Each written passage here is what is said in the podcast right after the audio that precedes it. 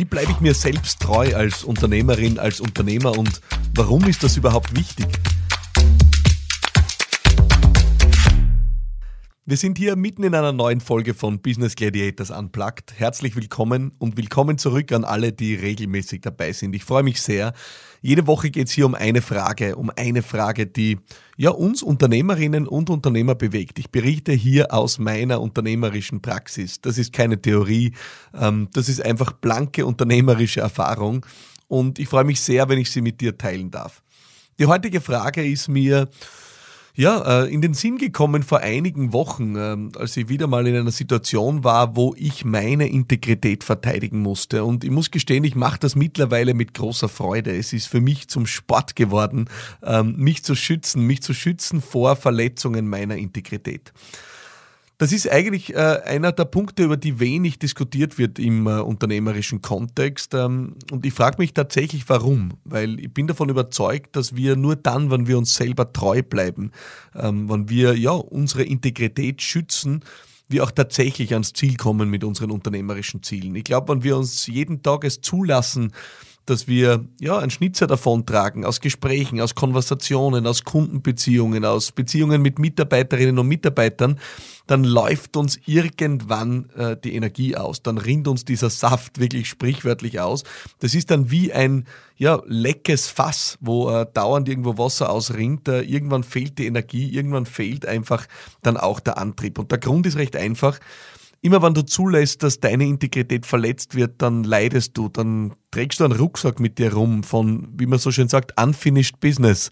Ähm, ist ja auch ganz lustig, dass hier der Begriff Business in dieser Redewendung sehr wohl Platz greift. Also es ist was, was im unternehmerischen Kontext sehr oft passiert.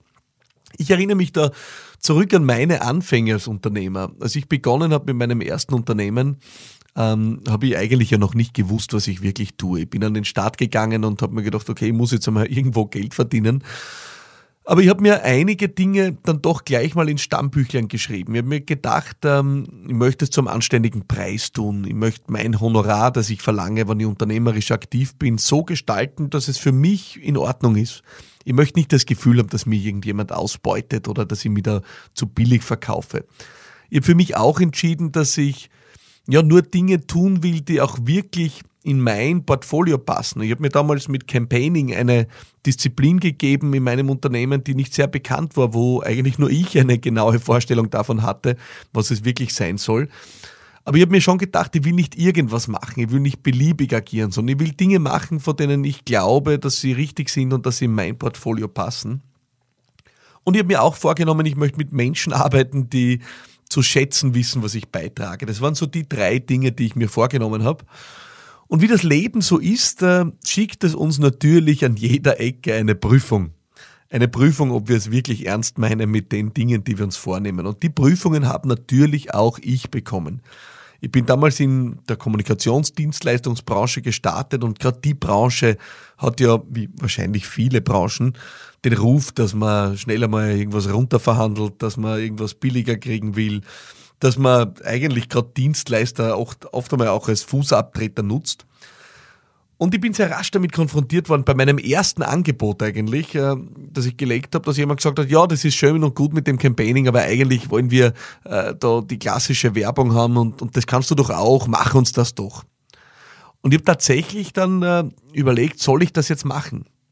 Und ich habe lang hin und her überlegt, habe mir gedacht, ich brauche das Geld unbedingt. Ich habe noch keinen einzigen Euro an Rechnung gestellt und äh, so viele Monate habe ich nicht äh, auf der Seite gespart, äh, um davon zu kommen. Also was mache ich jetzt? Und ich habe dann tatsächlich entschieden, äh, dass ich diesen ersten Auftrag, ist ja völlig verrückt, den ersten Auftrag nicht annehme. Weil ich mir gedacht habe, dass ich, naja, wenn ich den ersten Auftrag annehme und der nicht in mein Portfolio passt, dann äh, verändere ich die Gemengelage meines Geschäfts. Dann könnte ja plötzlich jemand glauben, ich mache eigentlich was anderes. Aber viel schlimmer noch habe ich mir eigentlich gedacht, wenn ich diesen ersten Auftrag annehme, dann zeige ich mir ja selber gleich mal, dass ich es nicht sonderlich ernst meine mit dem, was ich mir da vornehme. Und ich habe dann entschieden, den Auftrag abzulehnen. Und in gewisser Weise war das ein Schützen meiner Integrität. Ich habe äh, dem Gegenüber vermittelt, ich meine das ernst, was ich sage. Ich bin kein Gartenschlauch äh, im Rückgrat, sondern ich meine es wirklich ernst. Und natürlich bin ich auch sofort in die Situation gekommen, dass jemand gesagt hat, das ist ja völlig wahnsinnig, was du da verlangst. Ähm, also unter 50% Rabatt äh, spielst du mal gar nichts. Und ich habe gesagt, das ist schön und gut, wenn das bei anderen so funktioniert, aber bei mir nicht. Ähm, ich bin das wert, äh, ich habe lange Erfahrung gesammelt, jahrelange Erfahrung gesammelt, bin doch gewissermaßen Experte in meinem Gebiet gewesen, wenn auch nicht als Unternehmer. Also ich werde es nicht um 50% rabattieren. Und das war dann natürlich so, dass der Auftrag nicht zustande gekommen ist. Und in anderen Situationen ist er trotzdem zustande gekommen. Also auch hier ging es darum, meine Integrität zu schützen. Und ich bin oft auch in die Situation gekommen, dass ich auf einmal es mit Kundinnen und Kunden zu tun hatte, die einfach unendlich respektlos waren, die nicht wertschätzend waren gegenüber mir oder meinem Team und dem, was wir da tun. Und das war für mich immer extrem schwierig, weil ich bin auch jemand, der natürlich es allen recht machen will und der geliebt werden will und der gern möchte, dass alle ihm applaudieren und jubilieren. Und ich habe so lange gebraucht zu verstehen, dass das einfach nicht funktionieren wird, dass es einfach Menschen gibt, die halt anders drauf sind, anders ticken. Und ich habe diese Projekte dann oft lange mitgemacht, bis sie dann irgendwann schon so geschmerzt haben, bis ich gemerkt habe, ich gehe in einen Termin rein und ich kriege eigentlich schon einen Knopf im Magen, ja, einen Knoten im Magen und alles zieht sich zusammen, weil ich es kaum noch ertrage. Und dann habe ich mich mit Mühe und Not aus diesen Projekten rausgewunden, indem ich gesagt habe, äh, ich empfehle ihnen wen anderen oder indem ich manchmal, weil ich mir nicht getraut habe zu sagen, dass ich Respektlosigkeit nicht dulde, einfach dann eine Preiserhöhung gemacht habe und die haben dann gesagt, na, da machen wir sicher nicht weiter. Und ich mir gedacht, juhu, Gott sei Dank, genau das war mein Ziel. Ähm, also das war mein Übungspfad am Weg des Schützens meiner Integrität. Und es sind aus meiner Sicht eben oft diese drei Dinge, wo man an der Integrität eines Unternehmers zu rütteln versucht. Das ist, wenn man jemanden einfach beliebig einsetzen will, wenn man einfach nicht respektiert, was ist das Handwerk, was ist die Profession, was ist die Exzellenz einer Person, in der sie aktiv ist und einfach sagt, ja bitte, mach doch das, ist doch das Gleiche oder du kannst ja was anderes auch machen oder jemanden einfach einsetzt, wie es einem passt äh, und damit der Beliebigkeit preisgibt. Oder eben das klassische Preisdrücken, nicht akzeptieren des Werts oder eben zum dritten ein völlig respektloser, geringschätzender Umgang. Es sind wirklich die drei Dinge, die man aus meiner Sicht als Unternehmer oft zulässt, die an der eigenen Integrität zehren. Und ich kann dir eines nur sagen, es rächt sich. Es rächt sich, wenn du auf Dauer zulässt, dass jemand mit dir umspringt. Und ich möchte dir aber auch was positiv Ermutigendes mitgeben. Es ist nicht nur so, dass es sich rächt, weil du irgendwann die Lust und die Freude verlierst und genau aber diese Lust und Freude ja brauchst, um erfolgreich als Unternehmerin, als Unternehmer tätig zu sein. Es ist vielmehr auch so, dass es dir ein unglaublich gutes Gefühl gibt, wenn du dir selber treu bleibst. Dass es dir Auftrieb gibt, wenn du dir selber treu bleibst. Also, dass es wirklich auch lohnt, die eigene Integrität zu schützen, weil es dir Kraft und Bestätigung gibt, dass du am richtigen Weg bist, dass du es dir wert bist. Und wie, ganz ehrlich, will jemand anderes deinen Wert erkennen, wenn du ihn selbst nicht erkennst? Das mag etwas philosophisch klingen, aber am Ende des Tages läuft es genau darauf hinaus. Das heißt, ich habe es wirklich über die letzten Jahre zu einer Übung für mich gemacht. Einerseits ein Sensorium zu entwickeln, wo wird meine Integrität verletzt und andererseits äh, dann auch wirklich zu handeln und was zu tun. Das, was du gerade gehört hast, war mein Handy, das ich nicht auf lautlos gestellt habe. Ähm, und du musst entschuldigen, äh, auch mir passiert das mitten in einer Podcast-Aufnahme, aber das soll dir nur sagen, es ist unplugged, es ist ungeschnitten. Genau das ist dieser Podcast. Das heißt, ich will dich ermutigen. Ich will dich ermutigen, dir selber treu zu bleiben und äh, ja, so auch die Kraft und Energie zu sammeln, die du brauchst, äh, um deine Ziele zu erreichen. Integritätsverletzungen warten an jeder Ecke, an jedem Ende. Es ist an dir, sie zu korrigieren. Und ich kann dir wirklich nur raten, keinen Rucksack aufzubauen. Weil der Rucksack ist letzten Endes genau das, was dich runterzieht. Wenn du jedes Mal irgendwas einsteckst und nicht korrigierst, nicht ansprichst, mit dir machen lässt, dann baust du einen Rucksack auf, der irgendwann so schwer ist, dass er dich verlangsamt. Und es ist völlig egal, ob das jetzt im Umgang mit Kundinnen und Kunden ist oder mit Mitarbeiterinnen und Mitarbeitern, die genauso natürlich, ohne dass sie boshaft werden, ja, deine Integrität testen und schauen, ob du wirklich zu dem stehst, was du sagst.